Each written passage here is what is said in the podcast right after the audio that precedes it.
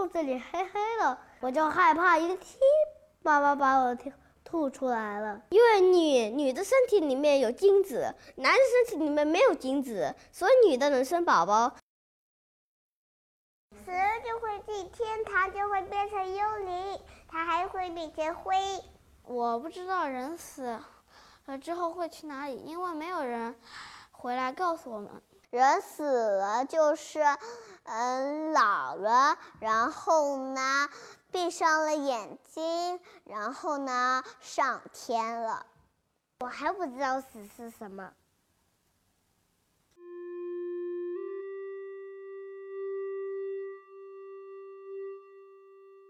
我做梦，那个那些星星，一个星星上面都有红橙黄绿青蓝紫的颜色。我说我想。把这幅画，把那个星星画成五颜六色的。然后呢，我就醒了。因为全球变暖，所以地球也全热了。干净的海就是红色的，有点像撒撒尿一样。保护小动物的话太简单了，然后先做一个。笼子就能保护它们了。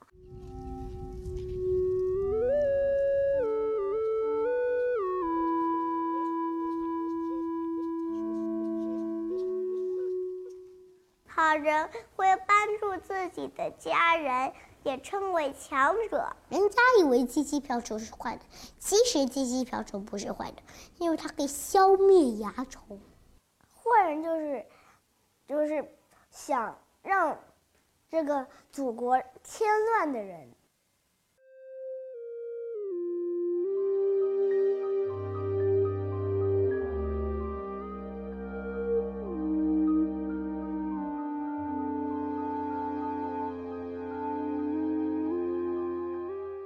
星期一是学写字、拼音还有数学。周二是航模跟钢琴。星期三跳舞，星期四上写字，星期五的画画班，星期六是先去奥数，再去围棋，星期天就是上的古筝。这钢琴烦死了，整天都要弹。考级画画画多了就感觉特别烦，画都想吐了。有谁知道我的忧愁呀？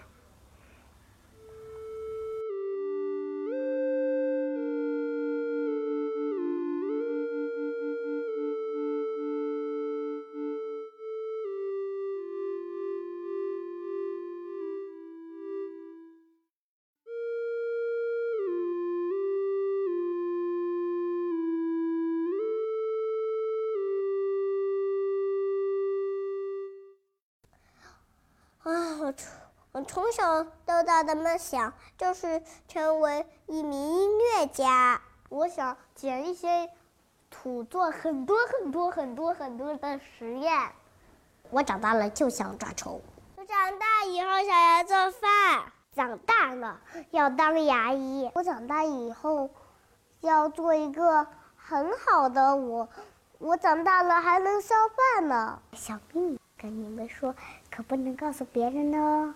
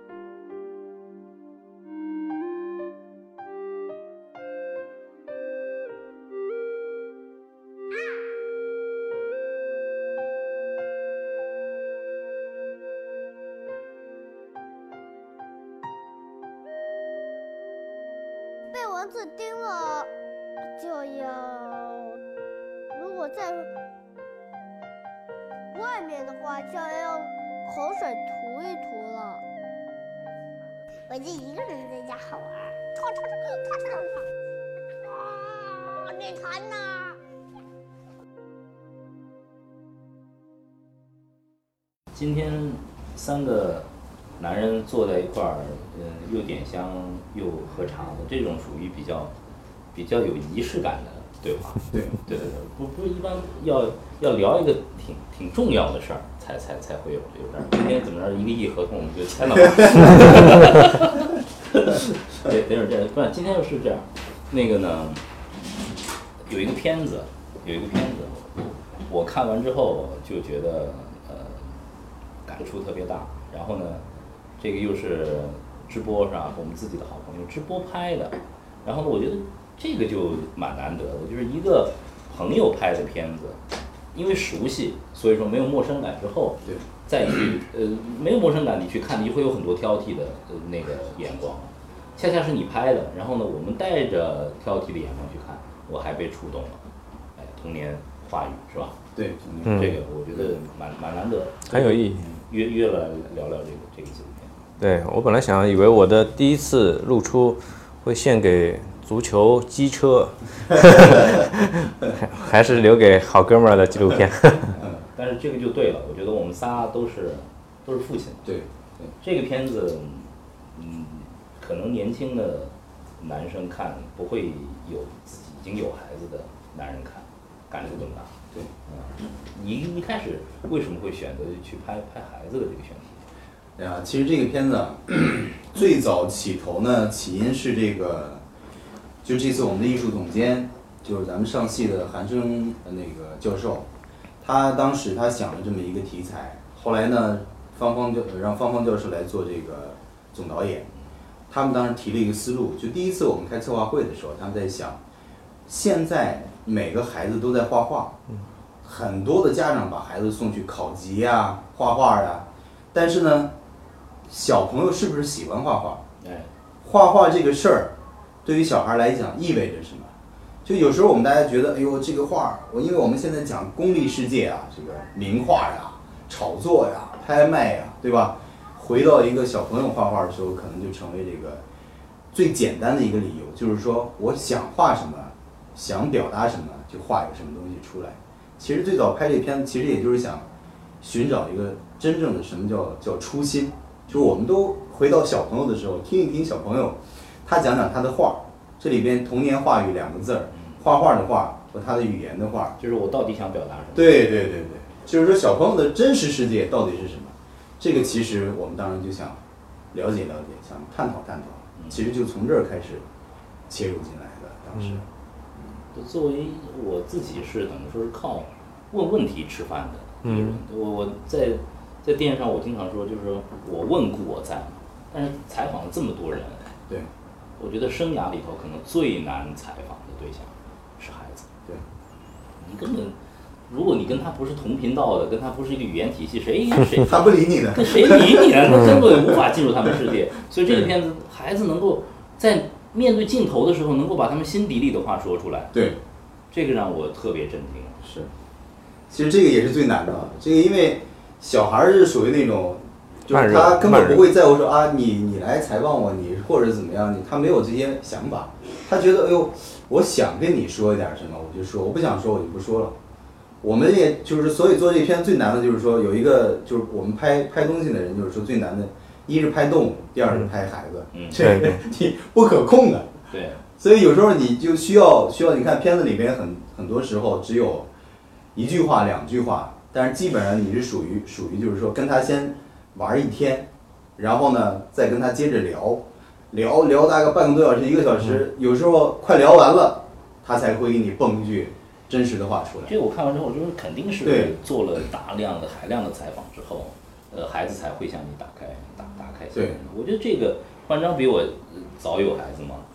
这个跟孩子沟通，我有时候还向他取经了。他有时候跟我说：“说你这个硬邦邦上去没戏。”他他就上去了，弄成个什么美国队长，马上就熟了。啊啊啊！对，要和他们打成一片，一定要进进入他们的体系，用孩子的思维方式，方式甚至是他们喜欢的角色、动画片的角色切入进去，只有和他们，他们接纳你了，觉得哎，他是我的幼儿园的一个小伙伴的一部分，那聊的时候他就全部打开了。对，但是就是我想跟直播聊，就是我看完这个片子，就是从一开始切进去的话题，嗯就其实是让很，其实是一个很大的很大的转变。对对对很多父母不会和孩子谈生死，对的对的，然后呢，我们会和孩子谈婚姻吗？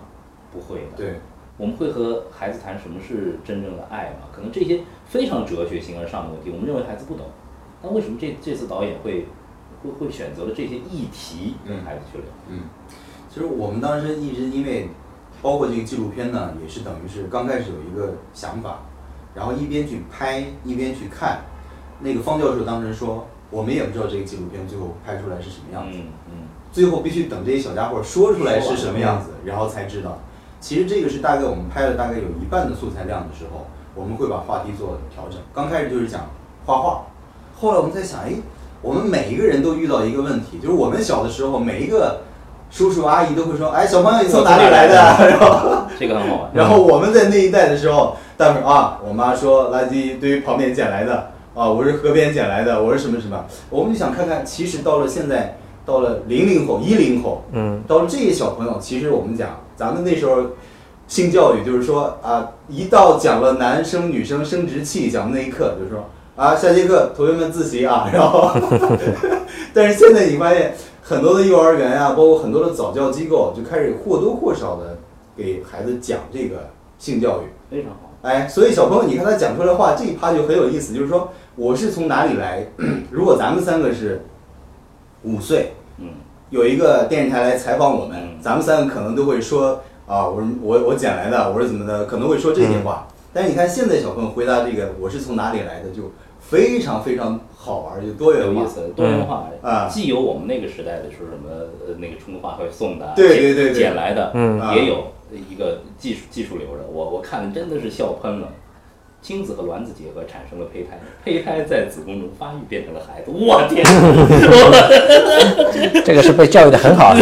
这就是说没这书没别没白念。对，有他的有的他是就像你说的技术流的，技术流的有的属于一知半解，一知半解的。然后那个有有个小朋友很自信的说：“哎，我跟你们说啊，你知道吗？为什么男人不能生孩子，女人能生啊？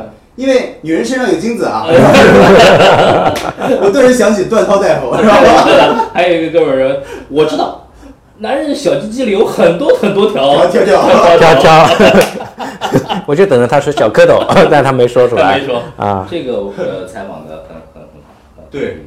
因为其实你包括第一段，我们当时讲生和死，其实这每一个人，你不管是大人还是小孩儿，可能我们大家都会看到、听到，或者面对到，甚至小朋友会从电视里、电影里看到，就是他会判断，有的小朋友判断，就是说我是怎么生出来的啊，他是有教科书，父母讲过，看电视或者听别人说，但是讲到死这个问题的话，你会发现啊。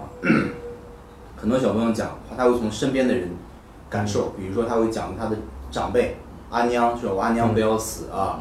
还有的小朋友会讲的什么？有的小朋友纯粹就是很卡通的，就说啊，死吗？就是被剑戳死啦，被枪打死啦，被晒死啦，被冻死啦，被什么？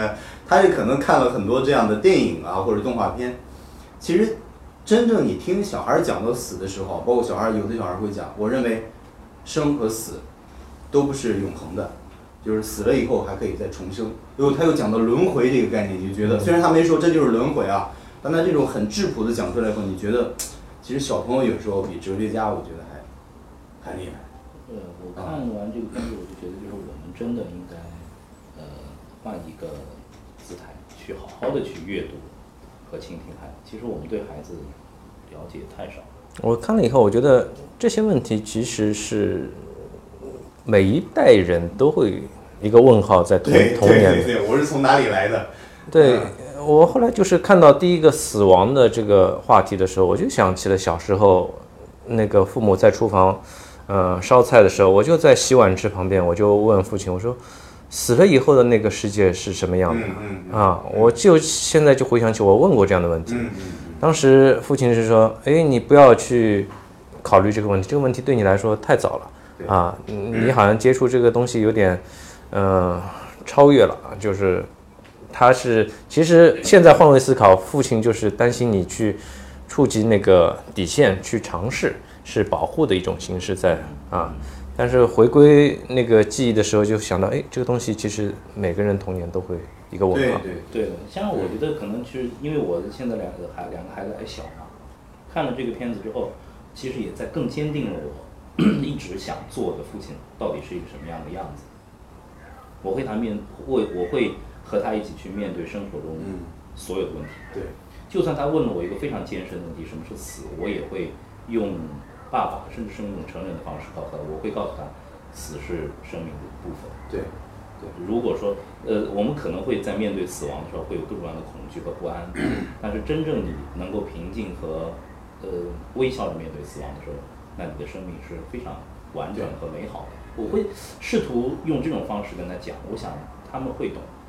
呃，我我会这么跟他们交流。嗯，是包括那上次我看我们出差回来，你在火车上看那本书，就讲那个其中有一趴讲到佛教对于生死的观嘛。包括我之前我看那个西藏生死书，嗯，其实死和生就是两个终极问题，我从哪里来，我要到哪里去没，错，没错。对吧？其实是每一个人都无法回避的。不过是我们作为家长的时候，大家都会觉得，哎，哎呀，小朋友啊，你不懂，不要聊这个。就 是我们就大百分之九十九的人很不耐烦的把掐断，或者打断，或者是给他一个很幼稚的回答。就比如说啊，你是垃圾桶里面捡来的，哎呀，死呢就是就就是就是睡着了，就是什么什么，然后就给他敷衍过去了。但是小朋友，我们每一个人，我相信再过三十年，再过六十年，还有无数的小朋友会问：哎，我是从哪里来的？然后，哎，死了以后是去哪里了？这两个问题，我可能每一代人都会问。所以我想就是说，可能的情况下，这批小朋友再过十年，再过二十年，我们继续去拍，那么整个他的人生就可能就勾勒出来。我觉得这个生和死，用这个来起头，当时我们想表现的就是说，每一个人都会面对和遇到的问题，你该怎么解答？嗯啊，还有一个我我嗯，你刚才讲就是在拍摄的过程当中，逐渐会呃产生我们想更了解孩子的这种欲欲望，甚至是议题都随着他在。对的，对的，对的，我觉得这个特对一个纪录片来说非常非常的重要。对，以前我看了太多预设主题的对对对。纪录片，在拍之前嗯。我已经想好了一个框架，然后让孩子们跟着剧本走，对对对。那就不不是纪录片，甚至你就看不到孩子身上的一种纯真。呃，我在想，就是这些孩子的爸爸妈妈，因为我跟他们都不相熟，嗯，我看了之后都会就是有触动我的地方。如果是他们的爸爸妈妈在看，那个小男孩说，嗯，爸爸打了我二十三次，妈妈打了我五次，哇，我想爸爸妈妈那那是我对爸爸妈妈最大的教育。嗯，这个就希望二十四次、二十五次再永远不要出现了。但是这个很难，我说我觉得这个特别特别是你是男孩儿的，说这个小时候不不教训也没有，这这小子是最智慧的，他这个放了一个阴招以后，这辈子就不会再挨揍了。这个小朋友当时你看说这个的时候，每一个人都震惊了。真是震惊。其实你你都能想到孩子是那种什么情况，就是说父母呢，你像我们身体又比他强，对吧？又是他的权威，嗯，你叭叭，不管是你什么样的方式打完孩子以后，孩子在那一刻肯定会服从你，肯定会服从你，或者说爸爸我错了，或者说啊我再也不做了，或者怎么样。但是你会想，他转过以后，在他自己的房间里，在一个小本子拿了一个小铅笔，加一，爸爸又打了我一次，又加一，爸爸又打了说，哇，你想想，小朋友在那一刻的孤独感和那种恐惧感，我想想都脸上都发麻，就觉得是吧？你说你给一个爸爸，你你爸爸把他打完了，打完你以为你征服他了，就是我们以为我们大人用我们的淫威让小朋友屈服了，不管是他真正是皮呢，还是说犯了多大的问题啊，你只要是打了他，完了以后小朋友就在心里边这样。爸爸又打了我一次，哇！你那一刻，你你如果你是这个当当爸的，你真的是那一刻心里边，哎呀，就那这个有时。候有时候说的深一点，如果现现在的话题，北京那种欺凌的事件、校园的暴力啊这些东西对，其实都是源于一些家庭暴力的家庭暴力影子在里边。对因为他在父母身上，父母的家暴或者是父亲、母亲对孩子的家庭暴力，觉得哎，只要暴力可以解决的事情，我在施展给下一代，对我甚至一是复制到下一代，第二个是我在学校里也可以用在我的和同学的交往当中。完全没有错。就是方章说这个，就是其实我在采访的时候，就是校园霸凌，他就说真正去施暴的这个人，去施暴的这个人的心理的一定是有创伤的，对一定是有创伤的，这而且对他的治愈要花更长的时间。对，呃，这个纪录片里其实已经非常强烈的表现出来了，就是说。我如果我有孩子，孩子说我也如果我孩子，我用皮带抽他，我用小木剑打他屁股，为什么？我爸就这么干的，我一听，我的天，这孩子真不能乱打。嗯，这个你其实你我们你看刚刚讲了一个就是说硬暴力，就就是打。其实里边还有一个小朋友讲了个软暴力，这是我们事先没有料料料到的。他说：“我说你爸打你不打，干嘛呢？罚站。怎么罚站呢？哦，让我站在阳台里。为什么站阳台里？阳台没有玩具，就让我站在那儿。然后他说还是我奶奶好，我我我我在奶奶家罚站，奶奶让我站在有玩具的阳台里。他说你将来有小朋友后，你让他罚站吗？啊，让他罚站，站哪里？站在没有阳台的玩具里，没有没有玩具的阳台里。就是小孩他会，就我们讲言传身教四个字啊，你真的听这几个小孩讲完了以后，你就会觉得哇塞，是的，我们说的每一句话，我们做的每一件事情，每一个行为，小朋友都会学，甚至会学到，说白了，学到我们的孙子那儿，嗯，对吧？就是我们现在怎么对孩子，孩子将来可能就怎么对孙子。对，就是这个就是真的是好多，呃，父母说家庭教育，说家庭教育，说如果你是一个什么样的人，嗯，呃，你每天不阅读，呃，你每天不守哎时，对你希望孩子去做到这些是不可能的。是的，你你你完全不可能，你说什么道理头，孩子看你，孩子会学过去，这不可能。我教训我女儿的时候，她才两岁，特别是小女儿，我从她脸上就看到两个字，啊，不服，对，就不服。然后呢，其实当你我我不会打她，但是我会孤立她，让她站着。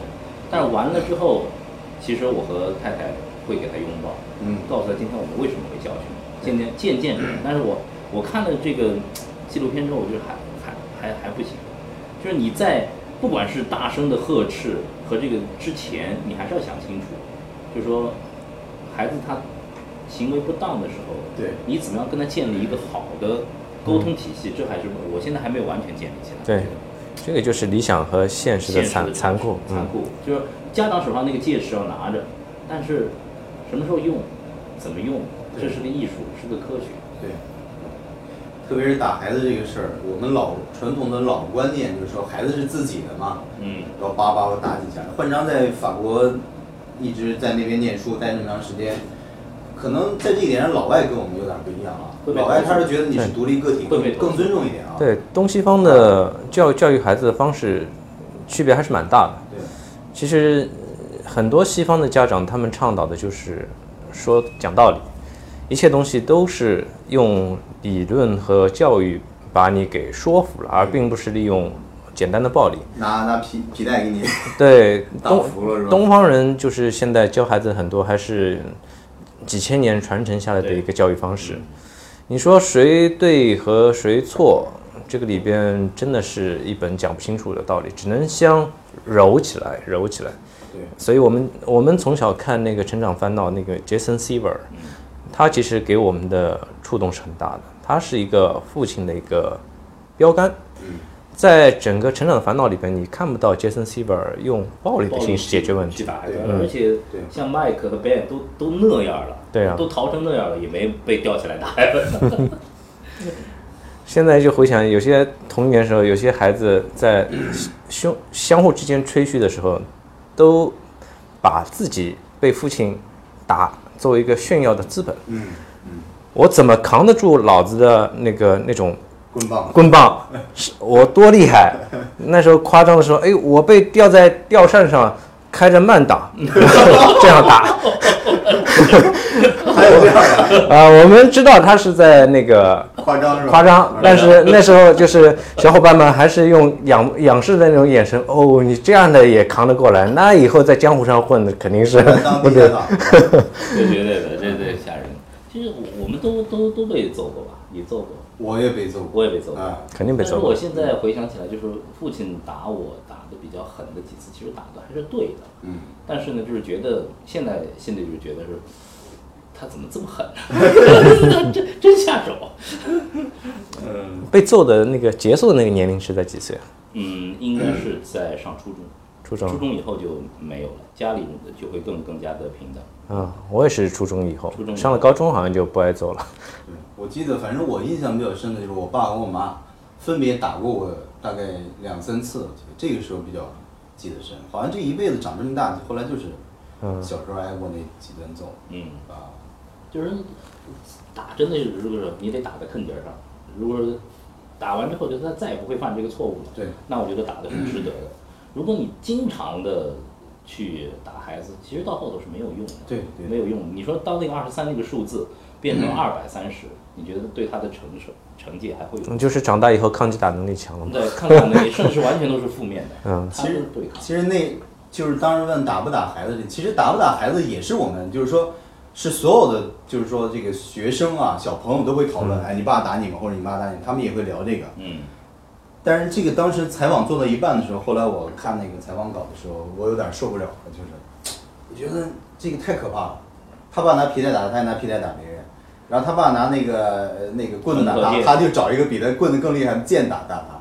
但是还有一部分小孩让我觉得有特别感动啊。所谓的我们一直在讲人之初性本善还是性本恶，有些小朋友说，呃你你爸爸打你，打你，然后说你将来打你孩子吗？不打，为什么？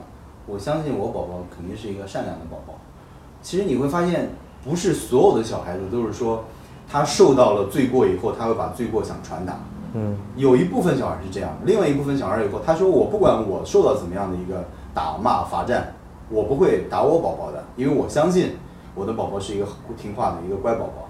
因为听到这个时候，我就突然觉得，哎呦，我算，心里面就感觉就是一一一热火啊，就那种一暖，就觉得哎呦，这个小朋友确实比我们想的要宽容、要伟大的多啊。有一个小女孩就说啊她说：“哎，我爸，哎，脾气太差了。对，我爸他就是啊，大恐龙吼，哎，怎么说呢？我爸哎不想说了，这是孩子的话吗？这孩子在宽容我。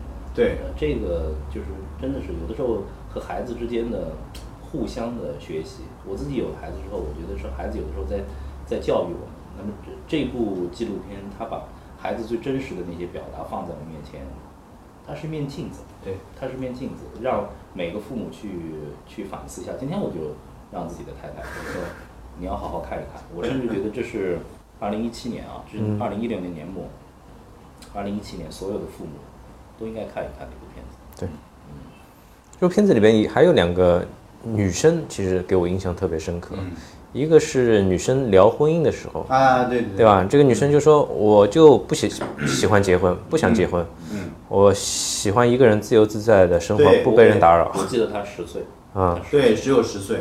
嗯，我也不知道这个这个基因细胞是与生俱来的呢，还是受家庭影响？这个是我很好奇的。应该是。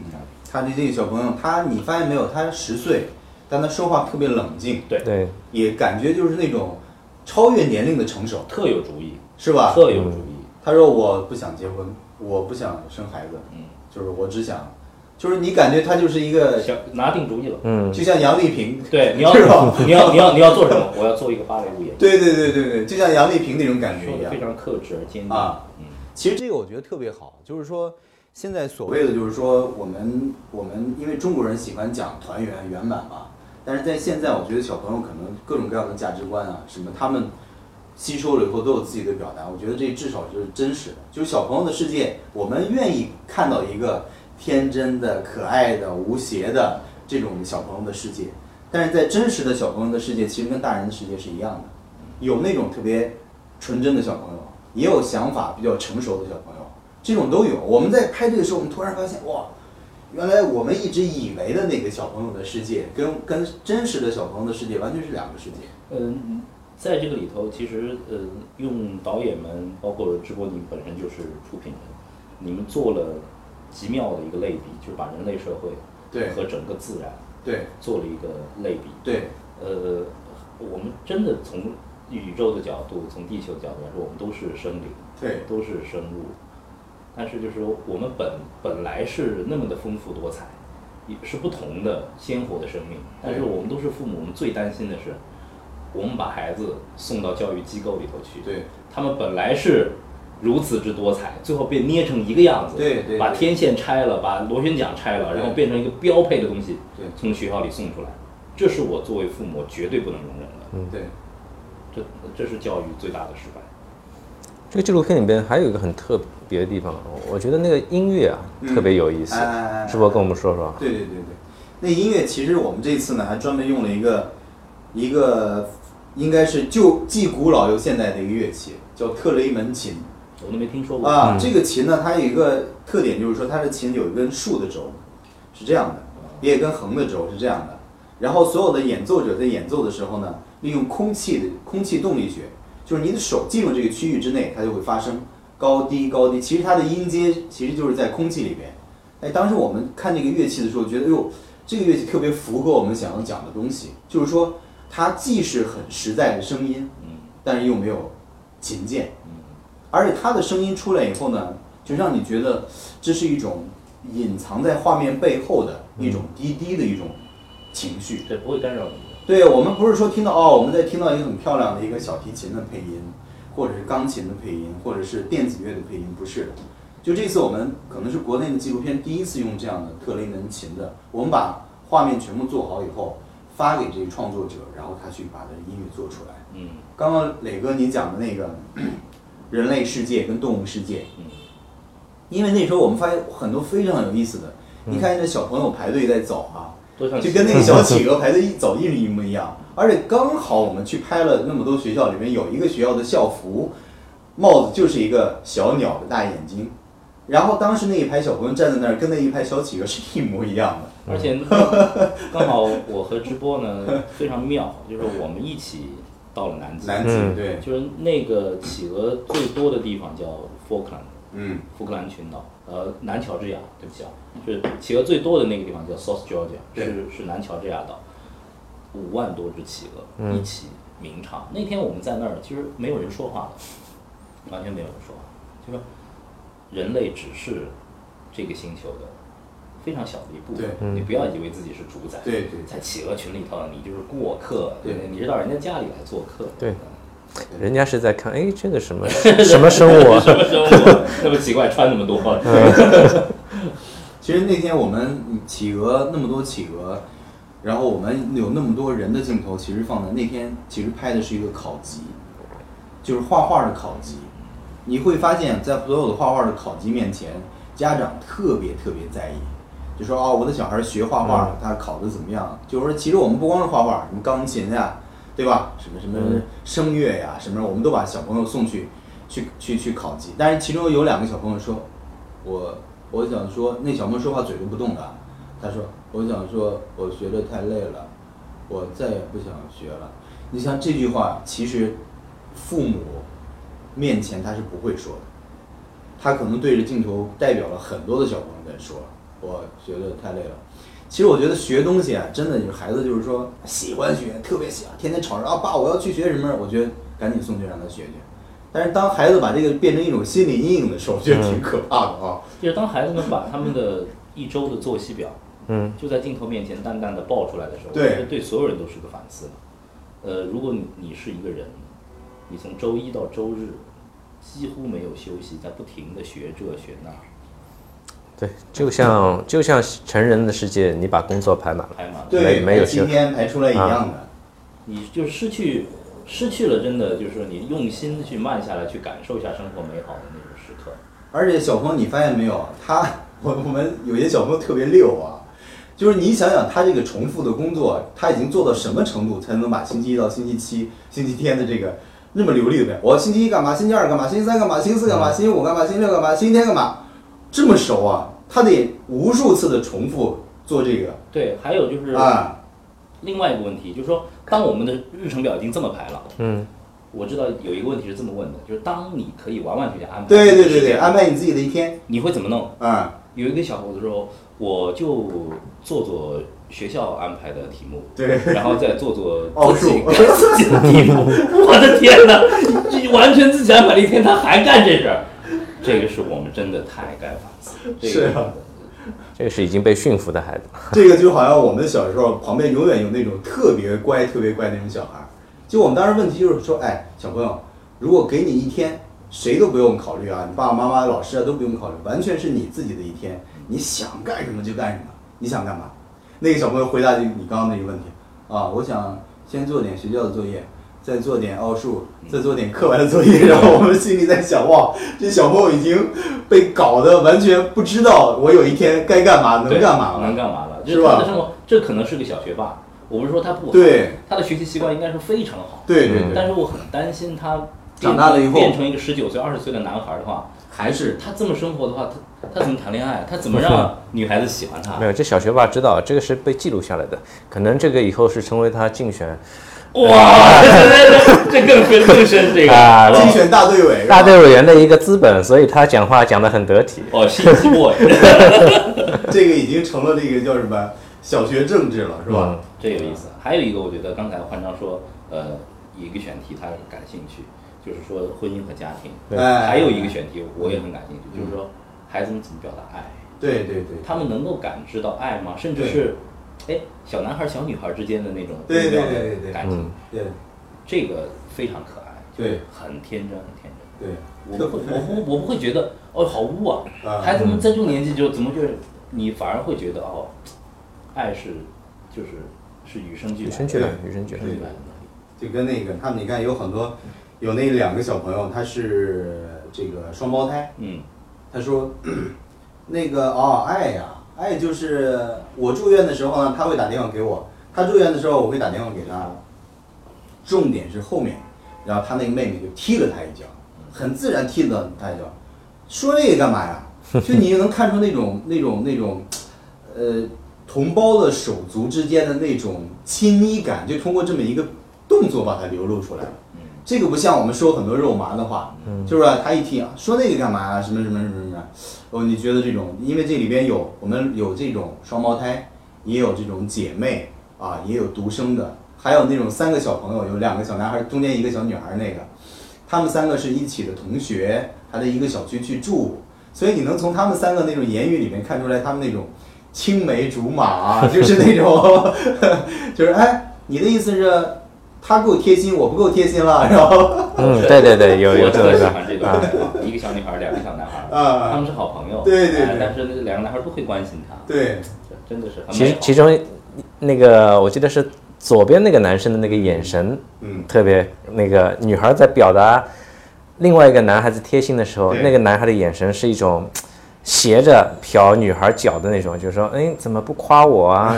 就那种嫉妒的那种感觉，那个眼神特别抓神。就是这些都是很微妙，但是对于创作者来说是个很痛苦的事儿，就是对其实是一个海量素材，对，海量素材，你怎么把它给总结出来？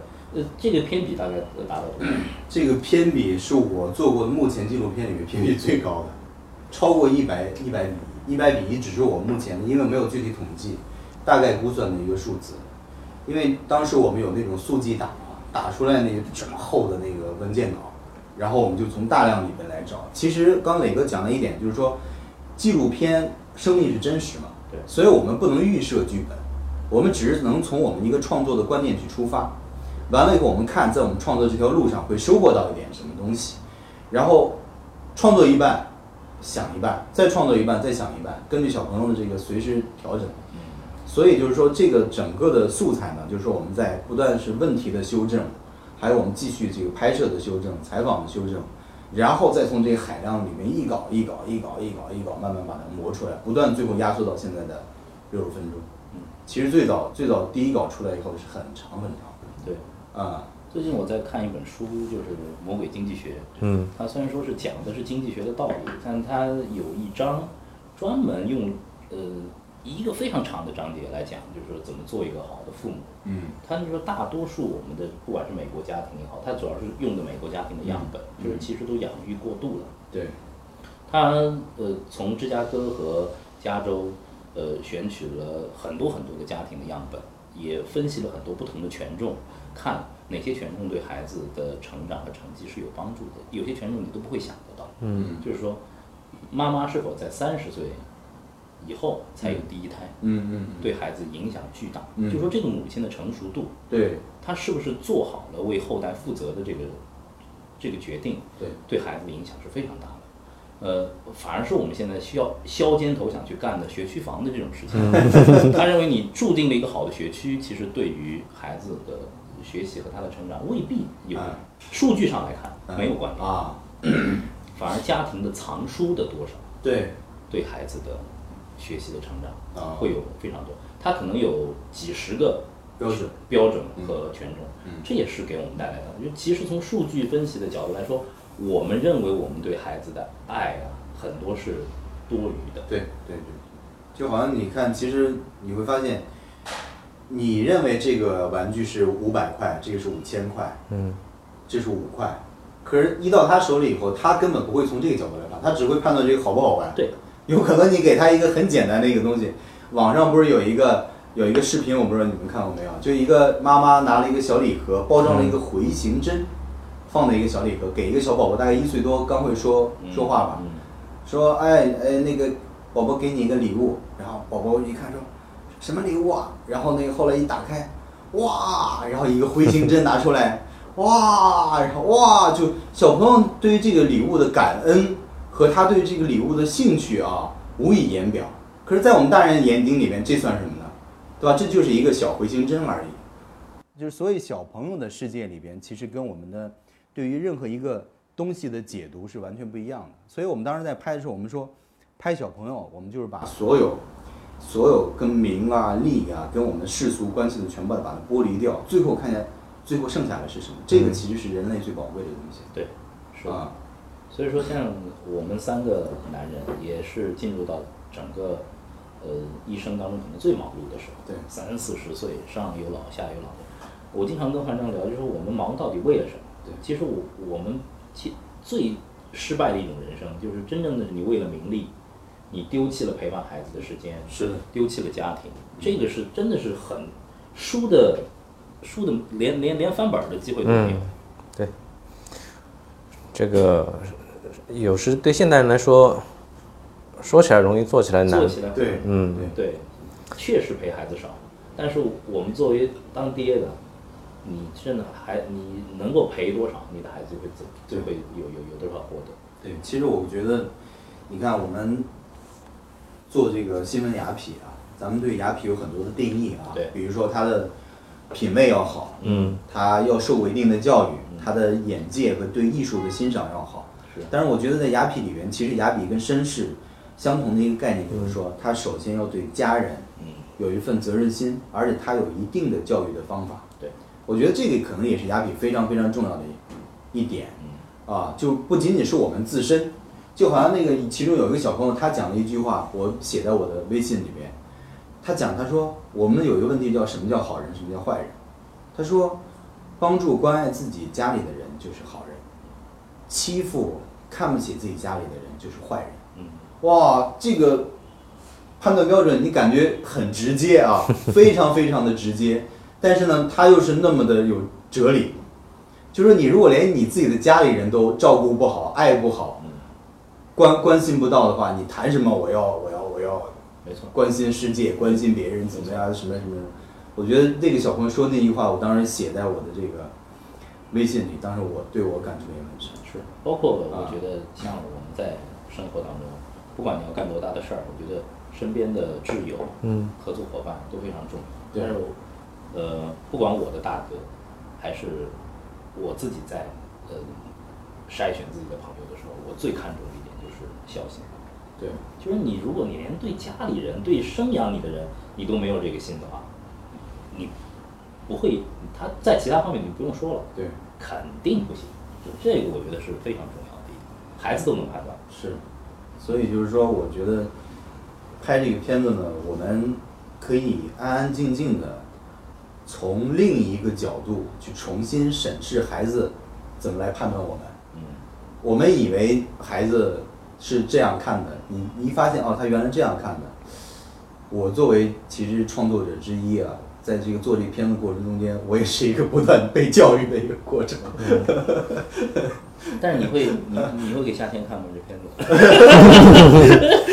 我也在考虑这个问题。不是夏天完了就说彻底学坏了。夏天说：“爸，对不起，我也记了一本，你打过二十五次，原来没打算记，然后就开始记了。记了。这个这个我我很我会很担心，我会很克制的给孩子看这个，但我会给太太看。